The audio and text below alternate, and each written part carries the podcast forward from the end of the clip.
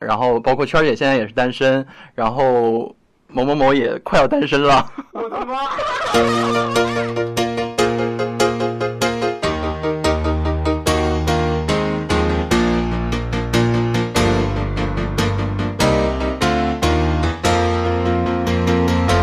欢迎收听北京同志中心播客节目《同你讲》。呃，今天我们的主题是嗯，关于跨性别内容的一些探讨。在我们的这个房间里面有几位嘉宾，首先呢，要欢迎第一次请到一个大咖。那我们先请圈儿姐来简单的介绍一下自己。嗯，其实我也不觉得我是这方面的专家，但是他们硬说我是头一个走出来的人，我觉得我也可以有权利说几句话吧，至少。嗯。第二位嘉宾呢是另一位那个我们中心的跨性别官员凯莉。嗯，大家好，我是凯莉，然后我也是个跨性别女性，然后在中心工作。好，然后最后一位嘉宾呢是我们好久没见的萌叔了，萌叔真的好久没见了，又晒黑了，又晒黑了。呃，我是其实不知所谓的萌叔，因为我现在对跨性别来讲还是可能好多东西不了解，但是呢，我也会有一些质疑，一会儿可能要更多的探讨一下。对，其实我可能也跟萌叔的感受是挺一致的。呃，其实呃之前没有和圈儿姐有过更多的接触，但是见过几次啊。我看了你很多的报道啊，为了准备这期节目，嗯嗯，我在里面看到你其实有讲到，包括媒体给你的定义，有人说是刘姓人，有些有人说是性别酷儿，有些人是跨性别者，标签很多啊。嗯，那你怎么看待自己呢？怎么看待？应该是哪个标签呢？呃，我觉得都无所谓，就是这个东西，就是大家的一个感受为主吧。哈，有的人觉得我是男，有的人觉得我是女，有的人觉得我不是男的，也不是女的。嗯，我自己觉得就是我近年来的一些感受吧。性别这些标签，或者说是，呃，社会上对于性别的一种规范啊，两性两种性别的规范都不太适用于我身上的感受，或者是我自己的性别表达，或者说我自己的性别气质，嗯，都是属于。呃，也可以算是跨性别的一员。我认为，如果就是如果我们单纯分成 LGBT 的话，我一定是会被愿意划到 transgender 这一类别当中来的。所以，嗯。对，有的时候感觉标签太多了，反倒标签没有意义了。啊，我们好像对于我们自己来讲是一个个人，嗯，所以这也是呃中心在最近在做的一个项目，是呃二零一七中国跨性别群体生存现状调查，这是一份问卷。嗯，凯里愿意给我们讲一下，嗯，最近在做的这件事情。就是问卷是六月二十号的时候通过。嗯，公众号然后发布了，然后目前现在是，嗯，点击量是三千八百多以上，但是最后填到最后的就是有效的，嗯，或者说初筛有效的是一千八百四十四十以上了。现在，嗯，距离我们这个两千的目标还有，嗯，这么一点点，然后也是希望能在八月二二十号之前达到这个目标。然后同时，我们也会，嗯，根据我们的问题的填答的情况，来去嗯筛选其中符合跨性别，嗯这样一个嗯范围的这样一个人群。对，其实我就是我所了解到的，就是因为身边有呃很多同性恋的朋友，他们就有说过，类似于就是呃他们就觉得只是为了同性恋找一个理由变成了跨性别。然后，就我自己有在想过一个问题，就是纯的 T 或者纯的零，是不是都会有，或者是可能会更容易成为。跨性别，反正我首先觉得，对于对于这些 gay 或者 les 里面的分类的什么零啊一啊或者什么 t 啊 p 啊这些，本来就是一个很很二元的东西。对我来说，我觉得这东西即使不存在的时候，难道我们就不是同性恋了吗？难道我就不是男同性恋，不是女同性恋吗？我就非得 t 和 p 过在一块，一和零才能过到一起吗？然后有的呃 t 也是留长发的，可能有些零像如果尤其是一些欧美的一些所谓的 bottom，人家也是练的非常阳。刚，可能也有很男性化的一个表达。我觉得这也是一个刻板印象所造成，就是现在我们就是或者是一些流行的腐女文化，可能给这些同性恋有一个刻板的印象。我并不觉得这些人是靠近跨性别的，因为他们可能往往你所说的所谓的纯 T 或者纯零，他们可能并不会放弃自己的社会性别，他们会认为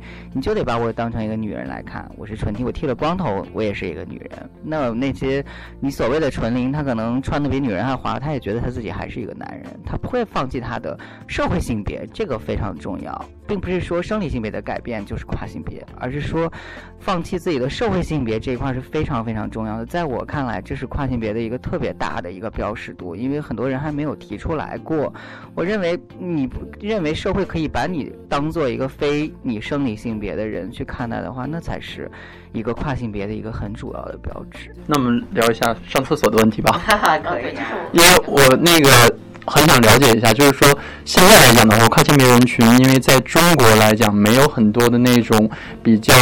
呃友善的厕所。那么你们或者是跨性别人群，经常是以什么样的方式去上厕所？我会去看我自己的一个状态，我不会觉得那厕所对我来说也没有什么性别之分了。我觉得我反正都会需要这种安全的或者隔间的厕所，或者是能上锁的厕所啊，绝不会跟大家坦诚相见这种。所以我男厕也去过，女厕也去过。我觉得，反正对我来说，内部设施都差不了太多。我觉得就就处无非是男洗手间里烟味大一些，女洗手间里有一些带血的洗手卫生巾，仅此而已。对我来说没有任何区别。我觉得其实我。就之前也接触过跨性别的一些前前辈们，也会去讲这个洗手间不分性别的时候，其实其实也是有它安全的因素之在。就是说，如果它都是单全安全独立的隔间的话，它没有必要去把这个性别分得那么清楚。或者说，你哪怕是有偷拍的人的时候，那他都不知道他隔壁的是个谁，他隔壁的可能一拳都能把他牙打飞的人，他敢去偷拍这个人吗？或者说，哎，他守在那个门口想骚扰这个女的，结果出来的一个人比他壮两倍。就是说，其实那个反而的那种，你们认为那些不安全的因素，最后都成了安全的因素。就所以我觉得，嗯，这个东西，我觉得在中国要改善的，更多的，我觉得是洗手间的一个卫生程度，以及一个我觉得。给大家使用洗手间的一个良好的如厕习惯还没有养成，我们如何把这个东西弄得特别友善？你看，如果是荷兰那些洗手间啊，或者是一些欧洲洗手间，就会弄得里头还有卖糖果的，还有便利店，然后大人的洗手间有小孩的洗手间刷的花里胡哨的，然后就是各种各种让你觉得那个洗手间特别有意思，然后又特别干净，哪怕收你一欧元两欧元呢哈，这样你这个钱其实又用在了这个洗手间的这个人员或者是这个。对你去了以后很干净，然后你想要的设施都有，女生在里面可以给你找到卫生棉条，甚至就是说里头还可以化妆。听说日本和荷兰那个厕所里头的配套设施都非常完善，里头会有很多很多，就是说一来是很贴心的东西，就是卫生纸绝对不会断掉，然后人的素质也很高，不像在中国可能就是你上那个公共厕所呀什么的，卫生纸就会很容易就没有了。但但在日本的话，可能你会找到卫生棉条啊、卫生巾之类的东西，甚至可能还会有就是补妆用的那种公用的一些补妆的东西，我觉得还是蛮好玩的。那个日本和荷兰我都去过，所以 对，然后那个。日本的那个卫生间里面，它会有一个自动贩卖机，就是贩卖那个呃卫生巾和卫生棉条的。然后那个厕所里面也都会配相应的纸，还有那个除臭用的那种香香氛，就一摸它那盖子会掀开，然后会有那个香味儿。对，然后呢，这是比较好的卫卫生间吧。然后其他那种特别豪华、特别贴心的，我好像还没怎么去过。然后荷兰是，嗯，因为。上周刚去完荷兰出差，然后去了那个 COC 荷兰的那个文化办公室的那个，嗯，卫生间，就是，嗯，是一个 all gender 的那个性别友善厕所。它那个门牌上就贴了一个那个贴纸，就是那种，嗯，从这个角度看可以是个男的，然后从那个角度看它就变成一个女的，对，就是这样，就是对男男女还有跨性别人士都很友善的这样一个厕所，对。那个贴纸真的很有意思啊！对，我还带回来了。真的啊？对，哎，那那咱们有没有贴在中心的门？中心已经是那个友善卫生间了。啊，对对对。然后可能换地方就可以贴。嗯嗯嗯嗯呃，之前我在准备问题的时候，其实有想到我们之前有聊过的一件事情，就是，嗯，好像在中国最著名的一个跨性别者是金星，嗯，他好像还嗯挺让人好像是作为一种榜样的，嗯，我不知道二位有没有在自己的这种成长过程当中有这种嗯看到一个榜样被鼓舞了啊，原来我也可以这样生活的这样的一个时刻，嗯。啊嗯，金星，嗯，给我最大的鼓舞就是他，因为在那个环境，就是大家都没有出轨，几乎跨性别的社会能见度为零的那个时代，他通过自己的奋斗和努力，然后站到了一个比较高的位置，然后能让大家看到他，而且他自己又是很坚强，熬过一段很痛苦的时期，而且在社会上的表现很，嗯，自信，很强势，然后给大家很多的正能量。我觉得这一点上，嗯，金星是我的榜样。对，我觉得金星老师可能怎么说呢？我更觉得他，呃，鼓舞的一点可能是他在艺术上的一种执着。我觉得就是说，呃，即使他在金星舞蹈团就面临一个很糟糕的一个状态，他还是就是，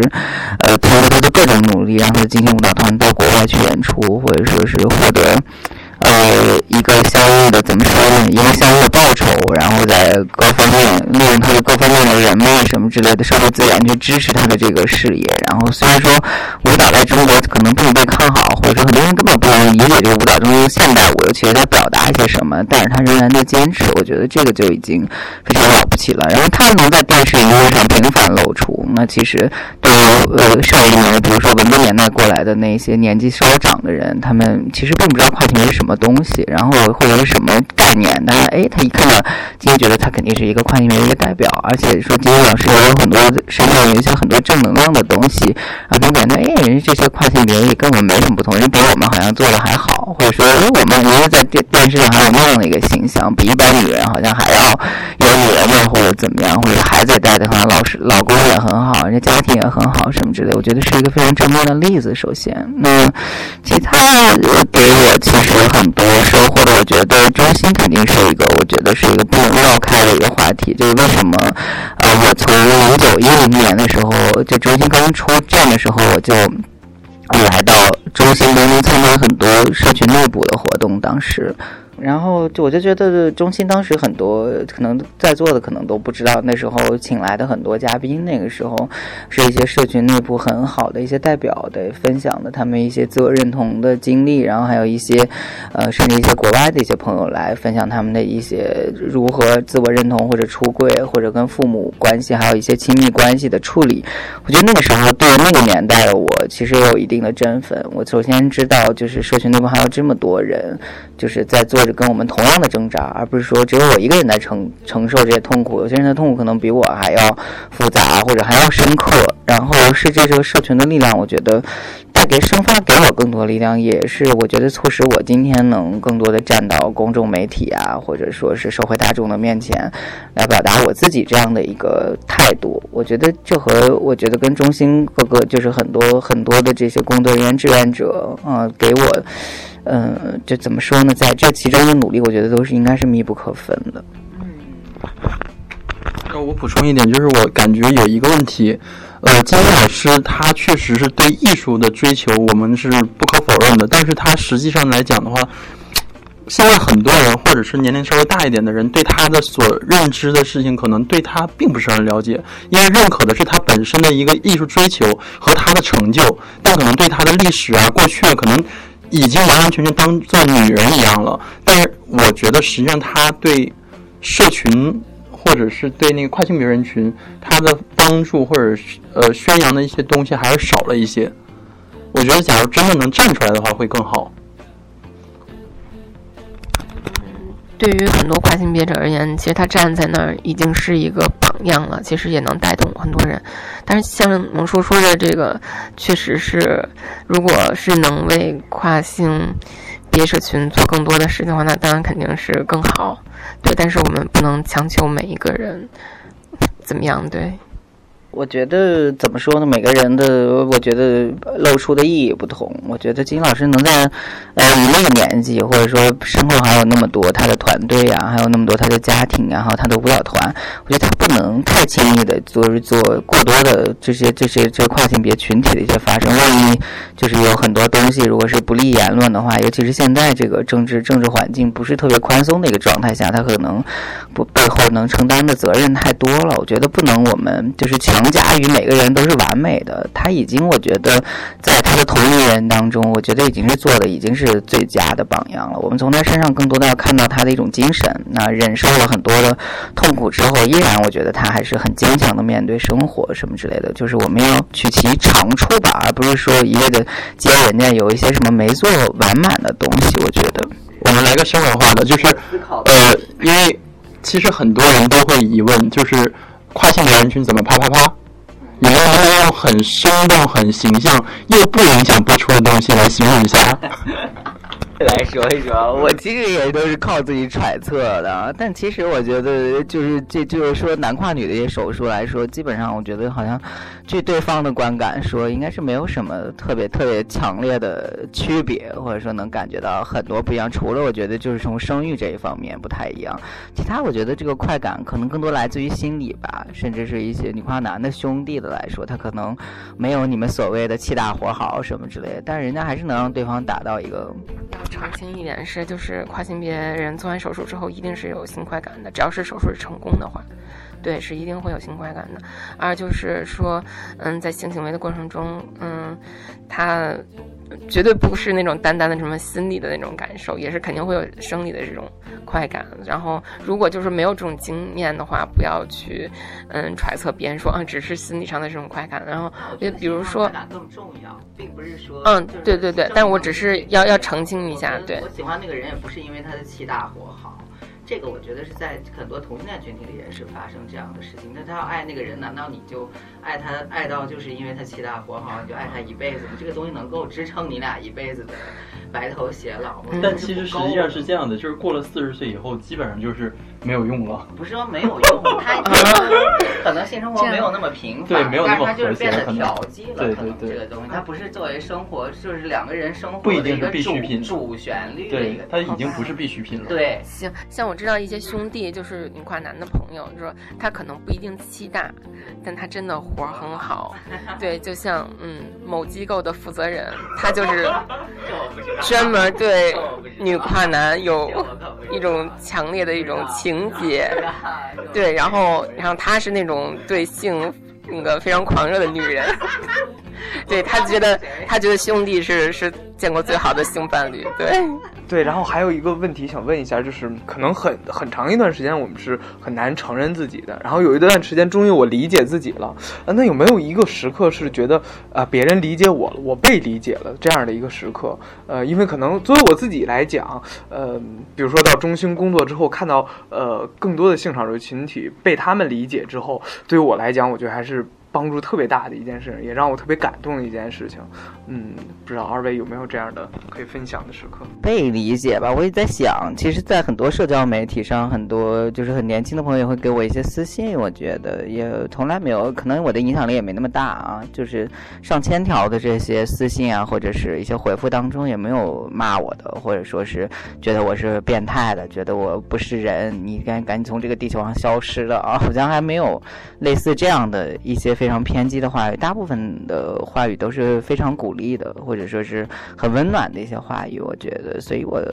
据我看来，我保守估计，或者说我乐观估计的话，在一些九零后，在一些零零后，甚至以后的一零后的身上，可能会成，他们会觉得多元就是一个很正常的事情，或者说他们觉得这同性恋跨性别也没什么了不起的，或者说我们周围有很多这样的人，你不算是妖魔鬼怪，你就是一个普通人，就是一个正常人。我觉得这个太。态势一定是不可挡的，一定是会被年轻一代逐渐能接受的，而不是说我们在经历一些特殊年代啊，在经历一些信息或者消息比较闭塞的年代的那个时候，大家会觉得自己只是世界上的唯一，或者是怎么样，这个东西一定会被打破。让我觉得最被理解、最被接受的、很感动的事儿是，自从我嗯开始做中心的这个跨性别工作以来，然后随着工作做的不断的进行，然后曝光度的一些增加，然后有越来越多的跨性别小伙伴就在他们遇到问题、遇到困难的时候会找到中心，找到我。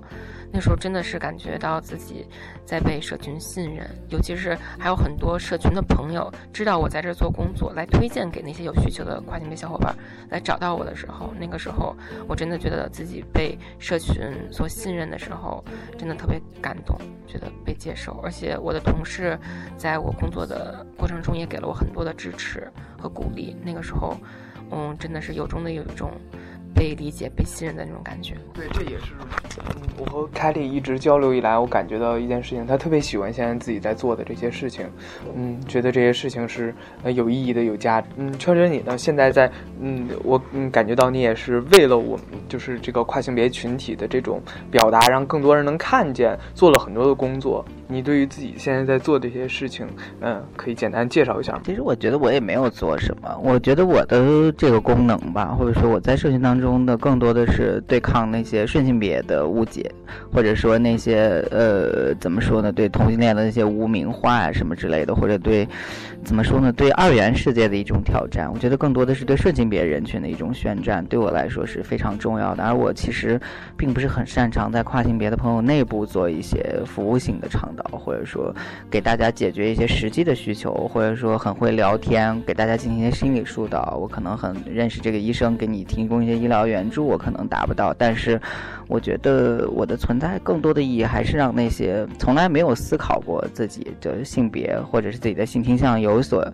呃，可以可以有所转变，或者可以跟他有所不一样的那些人，会给这些人一些。我觉得是一些很猛烈的一种冲击，因为他从来没有从这个角度思考过，原来还可以不这样来。这样的话，对他们来说冲击是非常大的，以至于他会慢慢的。打开他自己的视野，然后慢慢其实他逐渐会对这些同性恋、对跨性别是呈现一个接受的态势。我觉得，因为他这他必须得有一个人点醒他那一块儿，他才能慢慢的打开他去吸纳那些东西。我觉得这是目前我能做的。那日后我还能做什么？我觉得还是需要看社群内部的需要以及我自己的个人能力。也是我的一个感觉啊，就是呃，每次看见圈儿姐的时候，都能从她身上看到一种很从容的感觉。我能感觉到她其实。其实每一次出现之前，一定都很精心的准备过今天的妆容、今天的服装。这种表达出我很优雅、我很自信的这种状态的时候，就像他讲的，其实就是给其他的人的一种冲击，也是给我们的一种一种信念。我们可以活得非常的开心。呃，还有一些，嗯，中间有一些。其实年龄比较小的一些跨性别的志愿者，他们在十几岁的时候就决定啊，我要改变自己的生理性别，我知道我自己要变成一个什么样的人，然后有很大的决心和行动力去做这些事情。我看到他们的时候，我觉得，首先我第一个感觉是，我天呐，我十八岁的时候，我那时候还是个傻子，他们现在已经能决定自己是什么样的人，然后呃把这件事情完成了，然后现在过得很开心。嗯，只要他们这有这样的一个存在在的时候。它本身就是一个很能鼓舞我们的一件事情。好，甭说还有其他的问题。我从刚刚初恋的小新手里接过麦克风，然后提一个问题。哎，这小新手可能要失恋了。他真的是初恋？他这个是处的第一个男朋友？失恋了吗？啊，真的假的？最近一直在吵架。对，但是失恋的时候我也在想他，他过于气大了，所以 所以我有点留恋。开玩笑，气大我。但气大，你对象不是零吗？不是，我是。你是零啊？啊，我搞错了。太大。因为看到两个幼儿园了，看幼儿园。你们这两个零，幼儿园了，幼儿园了啊！没有，没有，没有，就是感觉了，感觉了。就是我有听说一个问题啊，就是很多人。做了跨性别手术了以后，他的性趋向反而会变。改那个你也是属于改变的呀，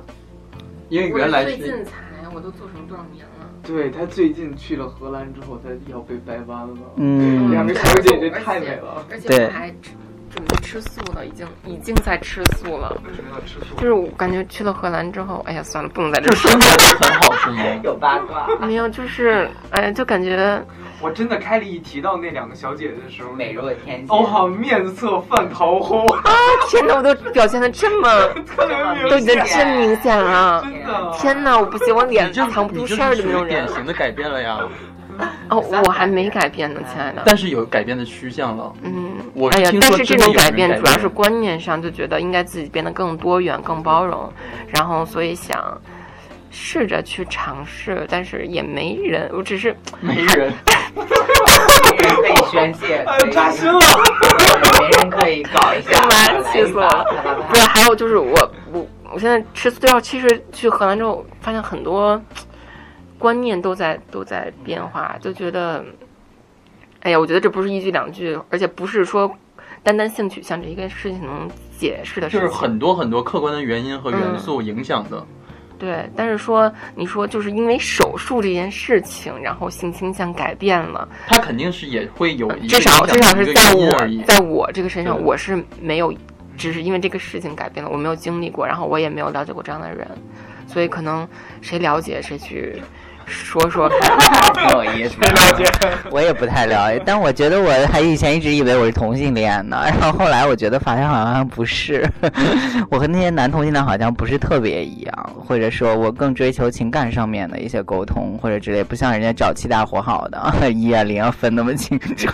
我反而好像喜欢的都是那种很温柔的男人。你看，如果我去，比如说实施一些手术或者激素的话，我很可能会爱上女人。我觉得我会觉得以我现在这个身体的话，我没有办法和女人在一起。这样的话，我觉得是对我自己的一种不尊重，或者就是对对方的一种不尊重。如果我去更改的话，我可能就会变成一个 lesbian。我觉得这也是有可能的。当然说，性取向这个东西本人在我的概念中也是具有流动性的，它不一定说在一些特殊的环境当中，可能性倾向还是会被压抑。比如说你是在一些特殊的文革年代，你敢轻易的敢说你自己是同性恋，你可能就被迫结婚了，被迫走入一个异性恋婚姻的模式当中。那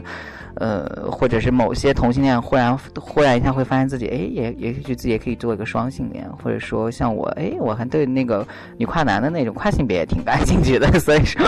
我觉得这种东西应该也是承受一也应该呈现一种多元化的态势，而不是说你就固定死了，我就是同性恋，我就是双性恋，也许我还是个泛性恋，哪一天我又发现我自己是个无性恋了，我觉得那又何尝不可为呢？然后包括圈姐现在也是单身，然后某某某也快要单身了。我的妈！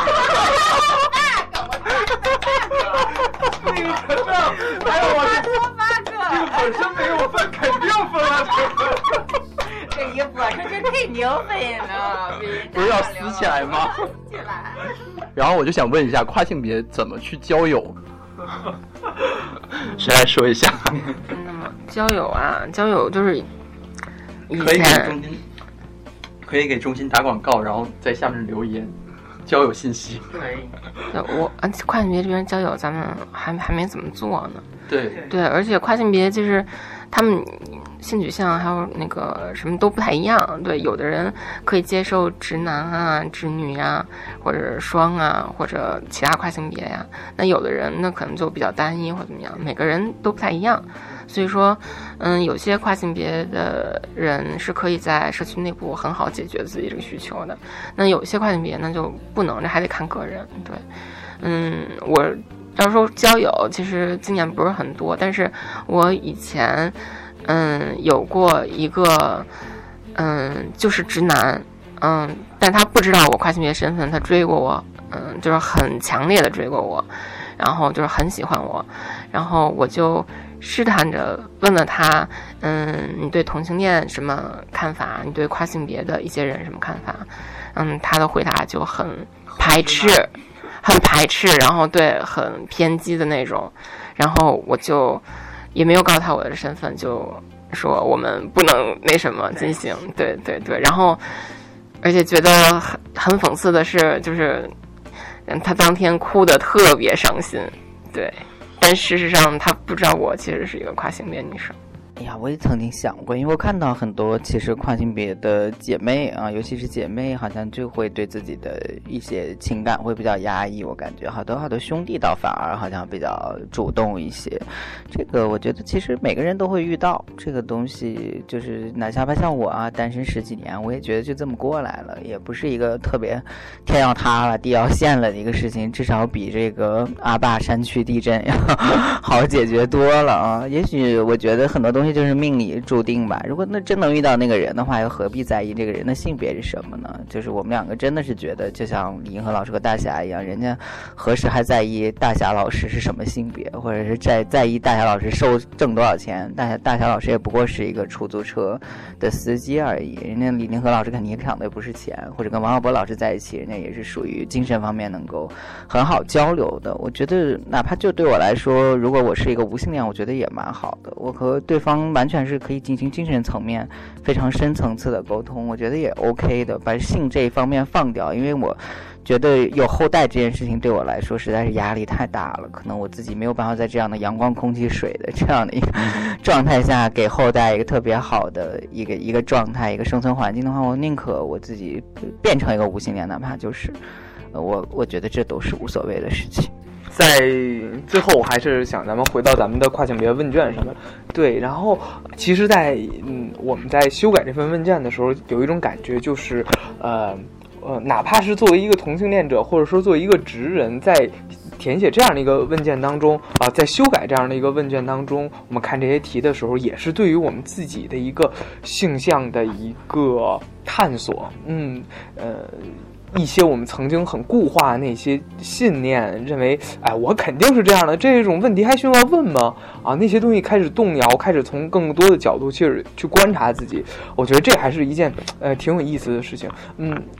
但是我我有一个问题就是，嗯，我们开始探索自己的这个性别意识是越早越好吗？可能在他青春期之前就让他啊知道，哎。你你的这个社会性别其实就不重要了，呃，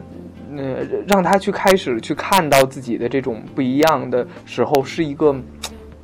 是一个以后我们要努力的一个方向吗？还是说，呃，这件事情可能还是要让他有更多的呃自我意识，对于自我自己是谁之后开始在做呢？